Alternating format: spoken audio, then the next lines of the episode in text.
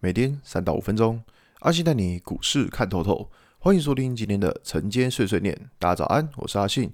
今天是一月十七号，礼拜二。昨天因为美股休市的关系，那我们直接来看到台股。台股今天是农历年前的最后一个交易日。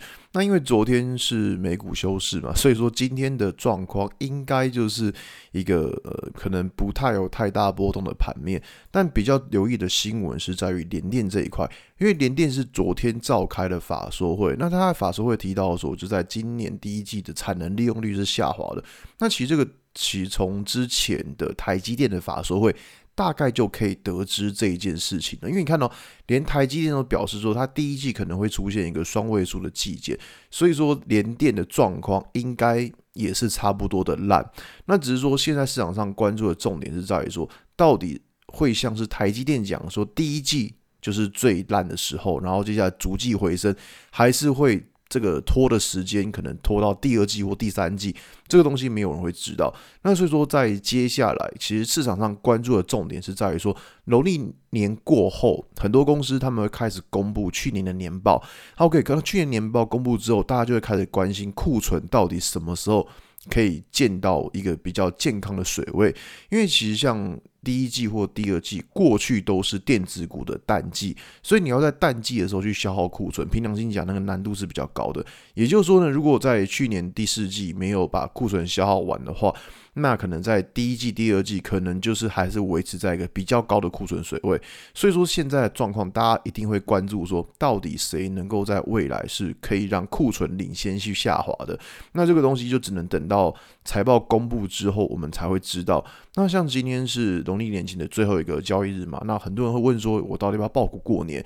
那会不会说？呃，农历年过后就开始大涨，或农历年之后就开始大跌。其实这个问题真的没有人会知道。我还是老话一句，就是呃，去做你觉得舒服的部位就好了。就是不要去想说我要去赌过完年后的开红盘啊，万一过完年后是大跌怎么办啊？不就脸就歪掉，对不对？所以说不要去赌这个东西，就是还是一样是维持着一个比较健康的心态，就是你平常怎么交易的。那你就是按照这个方式来交易。那如果你认为说在过年这段期间的不确定性很高，那你想要放减少一些部位，诶，那也 OK。反正是用你觉得比较舒服舒服的方式就可以了。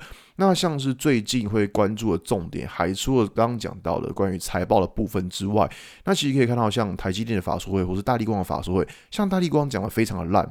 但是你会发现，大力光在昨天的状况其实也没有再继续下跌。